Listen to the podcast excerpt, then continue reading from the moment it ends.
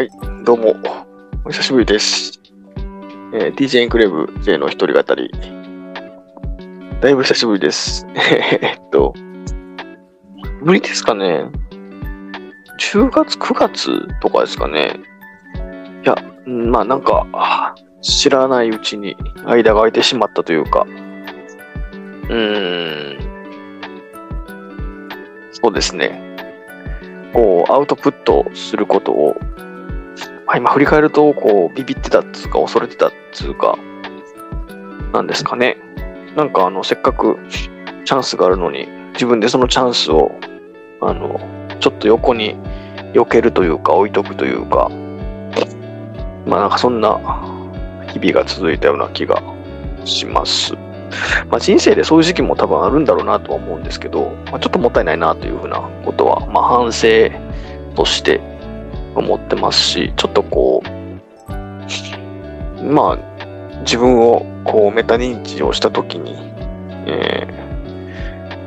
まあそういう、なんていうんですかね、あの、長い目で見たらこういう時期が必要だっていうのは理解はするものの、ちょっともったいないな、みたいな、そういう客観視と感情が入り乱れたような時期になっていました。でそうですね、まあ、えーっと、この、ポッドキャスト収録しているのが、えー年末近い日で、えー個人的に、あの、年内の、2022年の、えーまあ、最終の、えー勤務日なので、まあ、1年の、まあ、振り返りというか、あのまあ、こういうところが良くなったし、でもこういうところってまだまだ改善の余地あるな、みたいな、そういうところも含めてちょっと、えー話をしてみようかなと、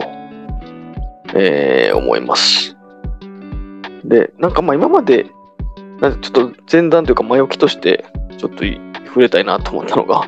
なんかね、あの、このポッドキャスト始めた時って割とこう、自分の頭の整理を言語化して話すのが面白いだったり、えっと、まあ、その、もやもやしてたものを言葉にして並べ立てていくことで、えっと、それがこう、もう少なくとも話してる自分の中で筋が通った、えーストーリーというか、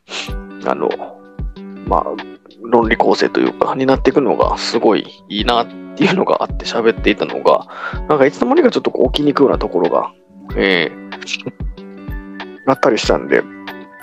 まあ、自然体でちょっとこう、起きにくいようなことが、まあ、これから全くゼロになるとは思わないんですけど、なんかもうちょっとこう、等身大の、えー話をしていってもいいのかなというふうに思ったんで、あの、こう、かしこまった感じをあんまり前面に出さないで、もうちょっとこう、なんていうんですかね、等身大の自分が感じたこととか、まあ、自分自身の感じた実例なんかも交えて話していったらいいかなというふうに思ってるんで、えーちょっとずつそういうふうに、なんていうんですかね、まあ、より聞いてる人が楽しいと思ってもらえるような形にもちょっとシフトを少しずつしてみようかなと思ったりしてます。はい。で、えー前置きが長くなったんですけど、と言いながらもう一個だけ若干雑談みたいなことさせてほしいんですけど、えーっと、以前からこのポッドキャストでも取り上げてて、まあ、あの J 個人がすごくファンだっていうのもあるんですけど、いや、えまあ、NBA の、えーブルックリンネッツで、えー活躍している日本人の NBA 選手、渡辺裕太選手、すごい活躍ですね。あの、スリーポイント成功率が、まあ、今の2022-23シーズンの NBA の中で、えーまあ、12月27日時点ですかね。で、成功率トップなんですよね。いや、これはもう、すげえ涙が出るくらい嬉しいですね。あの、まあ、バスケットボールの世界って、あの、まあ、日本というよりは世界のバスケットボールの世界、えー、グローバルのバスケットボールの、あの、中では、やっぱり日本人ってどうしても、あの、バスケットボール？は、あまり活躍できないんじゃないかなっていうふうにずっと言われていたし、えー、バスケの本場アメリカでもそう思われてたし、なんなら日本人自身もそういうふうに、あの、日本のバスケは世界で通用するの難しいみたいなことを、えー、ずっと思ってきたっていうのが、まあ、ここ20年、30年、あもっと長い期間ですかね、の話なんですけども、まあ、それこそ八村塁選手が、あの、一巡目、えー、で指名されたっていうのも一つ大きな出来事ですし、で、ドラフト外から這い上がって這い上がって、えー、何回も結果に立たされながら、まあ、おそらくもうすぐね、あの、本契約を、えー、本契約というか、そのシーズンを通じた契約をつかみ取るであろう渡辺裕太選手の活躍もあったり、でね、あのただ単に活躍してるわけじゃなくて、もう、あの、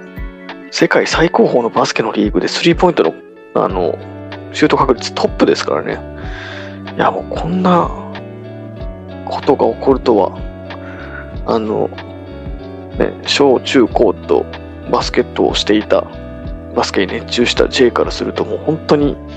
奇跡みたいなことが起こっていて、それをね、あの、リアルタイムで、えー、見れる、見ることができるっていうのもすげえ嬉しいな話です。で、うん。なので、まあ彼の活躍には、自然と毎日試合がある日は YouTube であの速報の V を見たりとかっていうのはどうしてもしてしまいますし、なんかまあ彼が頑張る姿っていうのをあの、まあ、自分に重ねたり、まあ、その自分の至らなさも感じて、ただまあね、あの、本当にすごい競争が厳しい世界の中で、えー、もう今5年目ですかね。あの、4年目でしたっけ ?5 年目かな ?NBA の中でサバイブしている渡辺裕太選手を見てあの自分自身も勇気づけられるなっていうところがすごくあったりします。はい。で、漫画効果不効果、そのワールドカップ、サッカーのワールドカップ期間中が、その渡辺裕太選手と、あとも八村塁選手もなんですけど、たまたま怪我をしてきてですね、あの、ワールドカップの裏で、えー、放送というかシーズンが進んでいた、えー、NBA の試合には彼ら出ていなかったので、なんか個人的には、あの、こう、ちょうどサッカーを見たい時にサッカーを見て、で、サッカーが終わったら、この、渡辺裕太選手と八村塁選手が NBA の、あのそれぞれの所属チームで、えー、怪我から戦線復帰するみたいな、なんかちょっといいタイミングで あの、なんていうんですかね、日本が盛り上がるようなスポーツシーンを、まあ、シームレスに見れるみたいな、そんな感じになって、えー、すごいいいなというふうに、はい、思ってます。まあ、そんな雑談は、えさておきですね。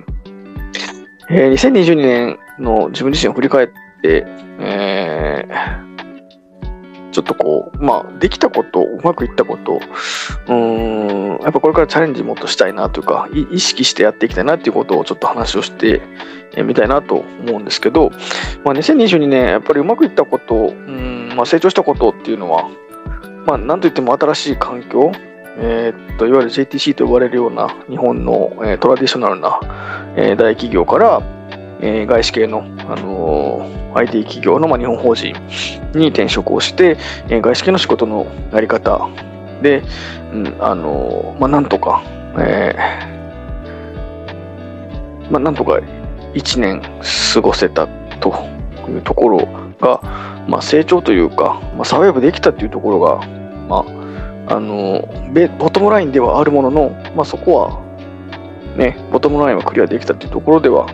えーえー、まあ、最低限のラインはクリアできたのかなと思ってます。で、じゃあ何を学んだのかっていうと、あの、まあ、まだちょっと頭がもやもやしてるところはあるんですけど、結局その、まあ、粒のど素人であれ、経験の長い、えーなんていうんですかね、あの、ベテランの社員であれ、結局その自分自身がどういうふうに、えー、このディールを動かしたいか、この、えー、アカウント、このお客さんを、えー、持っていきたいかっていうふうなところが、やっぱり求められるし、それがちゃんとないと、えまあ、進め方だったり、え案件だったりもブレブレになるので、えそこは、まあ、なんですかね、あの、業界的にもあの、まあ、大手のね、こう、インフラ系の会社から、えー、外資の IT 系の企業に来たという意味ではもう、あの、業種も、えー、職種も違うところに来て、もうズブのど素人っていう中ではあったんですけど、まあ、半ばはったりのようなところもかましながら、えー、自分はこうしたいんだ、相手がこうだから、えー、こう進めるべきなんだっていうのは、あの、まあ、多少背伸びをしてでも、えー、まあ、ちょっとこうね、見せつけるという意味で、えー、まあ、自分自身はこういうふうに案件進めていきたいっていうのは示さないといけないな。で、それが、まあ、経験がなかったとしても、そういうふうにやっていかないといけない、それを演じきらないといけないっていうのは勉強になりましたし、まあ、昔から、あの、はったりは、まあ、生きる術としてある程度は活用してきたので、えそれが多少生きたのかなとは思います。ただ、やっぱりずっとそれ、ずっとはったりのままで、ね、生きていけるわけもないので、やっぱり、えっと、ね、場当たり的にはったりでごまかしつつも、その裏でちゃんと積み上げる、え知識だったり経験だったりを積み上げていくっていうことは、やっぱり、えー、欠かせないなと。で、そのための経験っていうのが、えーまあ、今年1年は、なんですかね、その経験を得るために頑張ってきたし、ただまあ、あの経験を得るために頑張ってきたとはいえ、まだまだもっともっと経験を、えー、積み重ねられるように工夫しろがあったなっていうのはちょっと反省するところでは、えー、あったりします。で、まあ、新規事業をやってた時に、あの、まあ、私のメンターをしてくださってたあの方からもう口酸っぱく言われていたんですけど、結局その第一次情報、要は自分自身で直接掴んだ情報っていうのを、えー、どれだけ持っているか。でね、その第一次情報をまず量を掴むことで結局それが質の高い第一次情報になっていくっていうふうなことだと、えー、思うんですけど、まあ、その第一次情報をどれだけ、えー、自分の、まあ、足、足というか、まあ、頭というか、で、えー、掴んでくるかっていうところに、まあ、できる人はやっぱりこだわってるし、えー、自分自身もそうありたいなっていうふうなことは強く感じました。まあ、裏返すと、やっぱり第一情報として、えー、獲得を、なんですかね、情報、情報だったり人脈だったりを獲得しに行くことがやっぱりちょっとまだ、えー、及ばずだったなっていうところはあるので、まあ、来年は、あの、なんか多少しょうもないと言われるようなことであっても、あの直接、まあ、お客さんだったり、まあ、社内のステークホルダー、カウンターパートもそうなんですけど、そこも含めて、えー、しっかりと自分自身で情報を取りに行くっていうことは、必ず心がけたいなというふうに、えー、思っています。なので、まあ、話してても思いましたけど、まあ、その知識とか、ま、業界のね、専門の知識とか、えー、専門用語とか、まあ、その業界独特の、あの、こういう、この、ここがスイートスポットで、ここを抑えると、えー、こう繋がるみたいなのは、まあ、それはね、あの、勉強していくしかないんですけど、なんかそういう、うん、細かいところの一歩手前の俯瞰したところで見たときに、まあ、結局その第一情報を得るとかっていうこともそうですし、あの、うん。なんかそういうのって、普遍的な力、普遍的に求められることだし、えー、まあ、少なからずそこで、うん、まだ通用してと言わない、言わないし、自信持って言えるとこまでは残念ながらまだ来てないですけど、あのそこへの足がかりが見えたっていう意味では、まあ、いい1年になったのかなと思います。なので、2023年はまあ勝負の年ですね。えー、まあ、周りはね、わわわわ言いますけど、自分自身として、あの、ちょっと知識もちゃんと踏まえつつ、やっぱり、えー、第一情報の、まずは量が勝負の決め手になると思うんで、そこにはこだわって、えー、第一情報を直接お客さんから取ってこようと思っています。で、まあそういう反省が、えー、まず前提にある中で、じゃあ次どんなこと気をつけてやるんやっていう、あの、まあ反省というよりも、これからの、うん、フォーカスポイントというか、えー、心がけることっていうところについてもちょっと話をしたいんですけど、うーん、そうですね。まあ、昨年のこととも少し絡めて話すと、やっぱりこう、わからないことが多いっていう中で、その、手触りのない情報とかが、まあ、散乱する中で、えっとですね、自分自身の、まあ、えー、肥大化というか大きく、自分自身を大きくするっていう話だったり、えー、敵というか課題というかを大きくするっていう話が結構、あの、転がりがちだったっていうことがあって、でもそれを今年はやめたいって思ってます。なので、ちょっと、あの、順番前後しましたけど、を簡単に言うと、えー、自分を大きく見せない。でも、課題だったり、敵だったりも大きくして考えないっていうことは、えー、2023年意識しようと思ってます。まあ、自分を大きく見せる必要はないっていうことに関しては、まあ、あの、はったりかますっていうのはある意味自分を大きく見せることでもあるんですけど、まあ、結局そんなん1枚2枚向いたら、あの、もうメッキ剥がれてバレるんで、えー、まあ、知らんもんは知らんと。ただ自分はこう思います。なので、あなたにとってはこれが一番いいと思います。みたいな形で、えー、しっかりと等身大で勝負できるような、えー、ところまで持っていきたいなと思ってます。で、そのためには、まあ、信頼関係をちゃんと築くっていうのと、まあ、あの、大事情報をちゃんと得る？それができれば、別に自分が大きくなって話すというよりも、逆に等身大で話す方が、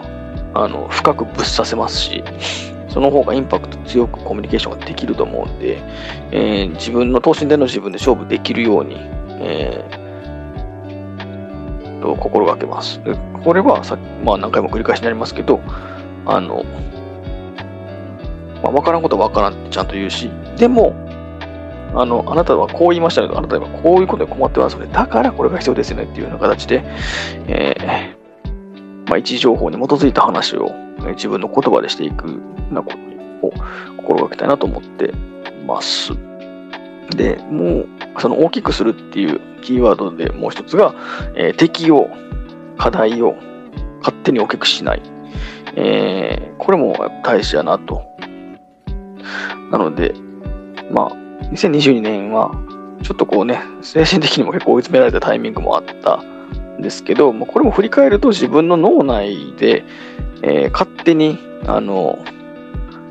なんていうんですかね、あることないこと、まあ、ないこととは言わないですけど、あの、起こりうるリスクをちょっと肥大化して考えてたし、だからこう、腫れ物を触るような感じで課題とかを扱ってたところがあるんですけど、別に転がしてみればそうでもないっていうか、逆に転がさないからそういうふうに大きく考えてしまうっていうことも分かったんで、まあ、あの、敵を、課題を自分の頭の中で大きくするっていうふうなことが、になりそうだったら、もう早めに動かして、えー、ね、そのなんか、こう、蜃気楼というか、あの、脳内で勝手に作り上げたあの、課題のサイズをちゃんと分解して考えれるように、えー、やっていきたいなというふうに思ってます。で、えー、あと実はまあ2つフォーカスしたいなと思ってることがあってですね。で、あと2つのうちの1つ目ですね。これはちょっと前職の、あの、入社5年目とかですかね。そう、5年目ですね。5年目、6年目の時の、えー、上司が言ってた、なんかすげえコテコテやけど、でもめっちゃ大事やなって思うフレーズが最近すごい胸に刺さってて、でそれを2023年は大事にしたいなと思ってるんですけど、えっ、と、ABC、あの、はい、アルファベットの ABC あるじゃないですか。それの ABC っていう風に略して、その上司を言ってたんですけど、これ何かっていうと、当たり前のことをバカにせずにちゃんとやる。当たり前のことをバカにせずにちゃんとやる。この ABC っていうのをすごい大事にしたいなと思ってます。これ、まあ何かっていうと、あの、まあことね、今営業の仕事してるんで、営業職とかだと、あの、まあすごい数字を残したとか、えー、すごいこうディールの案件の運び方するとかそういうことばっかりがもてはやされますしなんかそういうねこうあの日の目を当たる部分日の目を浴びる部分ばっかりがまあもてはやされますし私自身もちょっとそっちの方に目いってたんですけど、まあ、それはそれで結果系でそういう日が当たる部分が出てるっていうだけであってその前段何かっていうと結局当たり前のことをどんだけ積み重ねられるか。まあそれこそ何ですかね。あのお客さんと会った時にちゃんと挨拶する目を見て挨拶するとかなんかそれはちょっと心意気心がけみたいなところあるかもしれないですけど、えー、まあそういう切り口からこの人どんなこと思ってんのかなとか、えー、まあ挨拶一つサボるかサボらないかでコミュニケーションのチャンスって一つ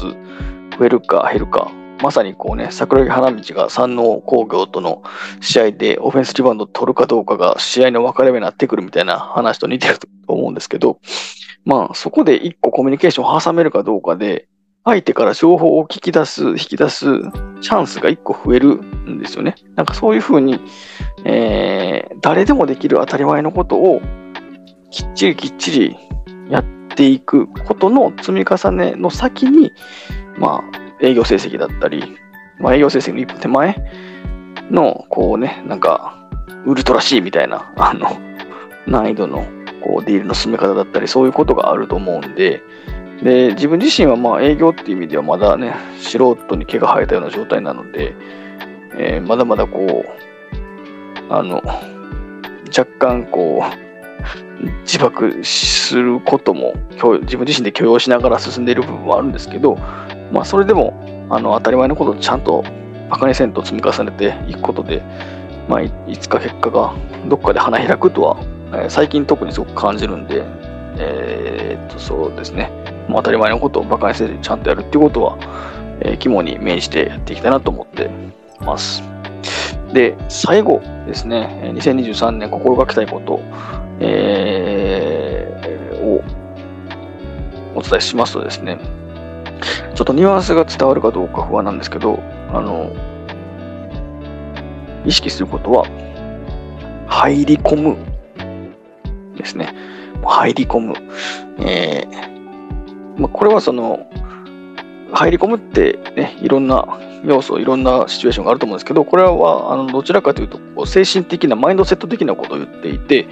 えー、もうそのディールだったり、そのまあ課題だったり、にもうあの自分自身をもうその中にロックインするというか、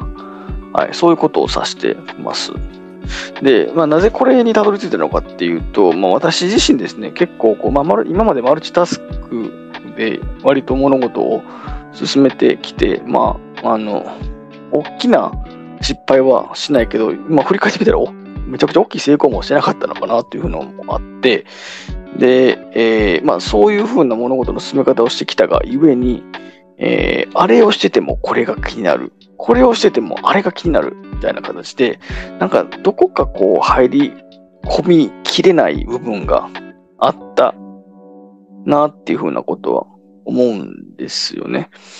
で、えー、例えばこうね、あの、顧客 A の、あの、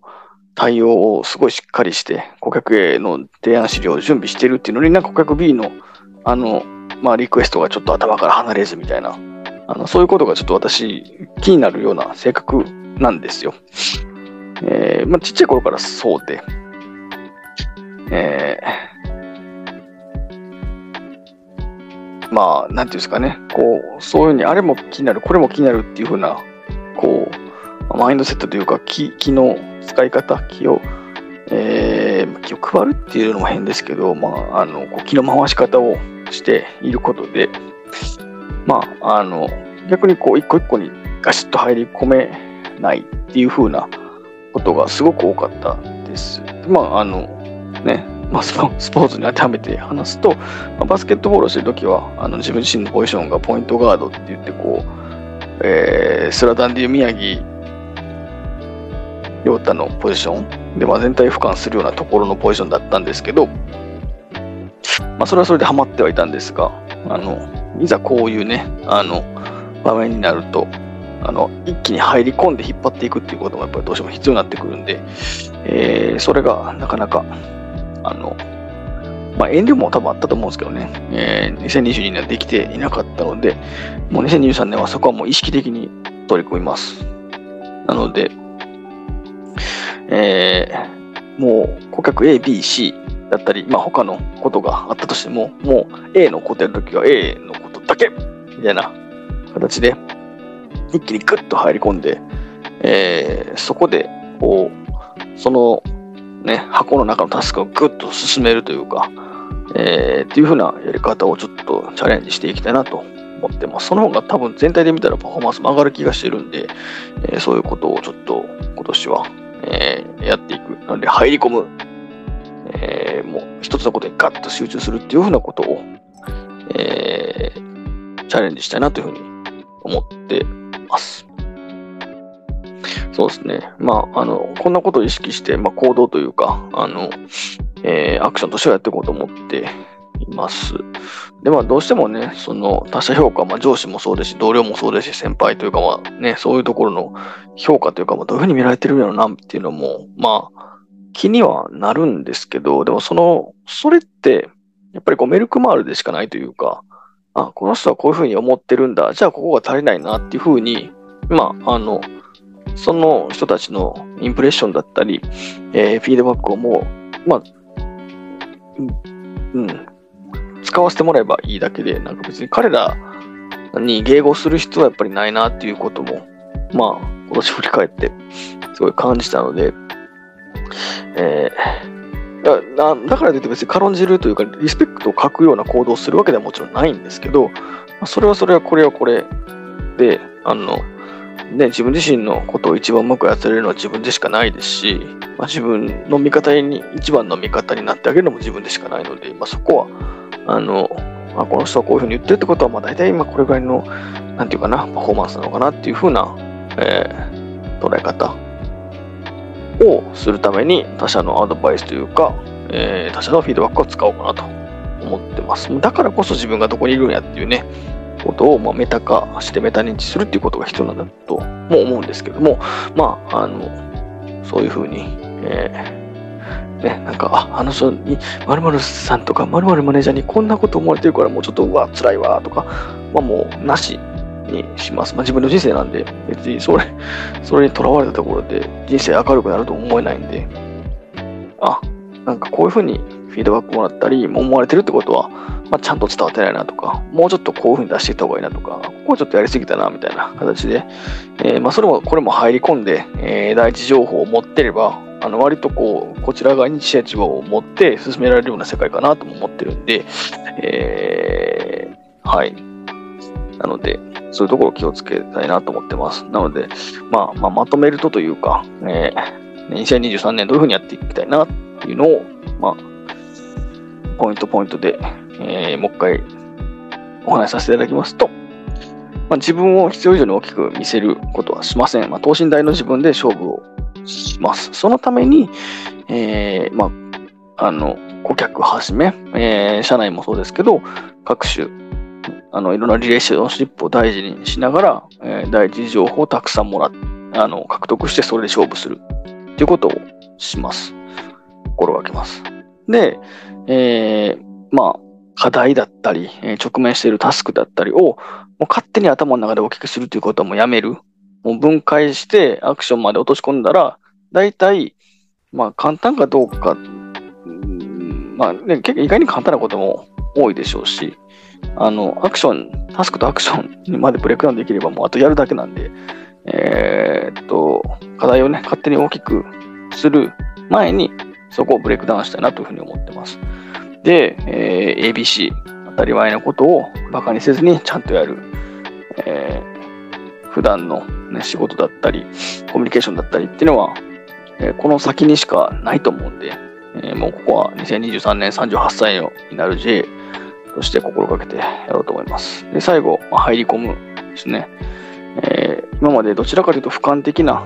えー、立ち位置で物事を考えて、進めていくっていうのが J のデフォルト設定だったんですけど、まあ、人格もう一つ作るという風なイメージなんですかね。一気にガッて入り込んで、短時間でぐいぐい進めていくっていうようなことにもチャレンジをしたいなというふうに思ってます。なので、2023年は、えー、そんな感じで進めていければなと思っております。はい。えー、なんかだらだらと長く一人語りをしてしまいましたが、えー、最後に皆さん、えー、2022年もお疲れ様でございました。あ、2023年も自分たちの力で、えー、掴み取って切り開いていきましょう。ということで、えー、今日はこんな感じです。では最後に、まあちょっと決め台詞というか、あの、締めの言葉を言わないと、あの、ちょっと閉まらないんで、えー、と、よければですね、えー、ハッシュタグの、えー、TJ エンクレイブで、えー、コメント、感想とかをいただけたら、えー、嬉しいです。これはツイッターですね。ツイッターで、えー、ハッシュタグ TJ エンクレイブで、えー、コメント、感想、質問いただけたら嬉しいです。で、えー、よかったらですね、えー、このチャンネルを、えー、Spotify、Apple Podcast などの、えー、ポッドキャストのアプリケーションで、えー、ぜひチャンネル登録してもらえたら、それもめちゃくちゃ嬉しいです。はい。ということで、えー、2022年お疲れ様でした。2023年も頑張って前進していきましょう。それではまた。バイバイ。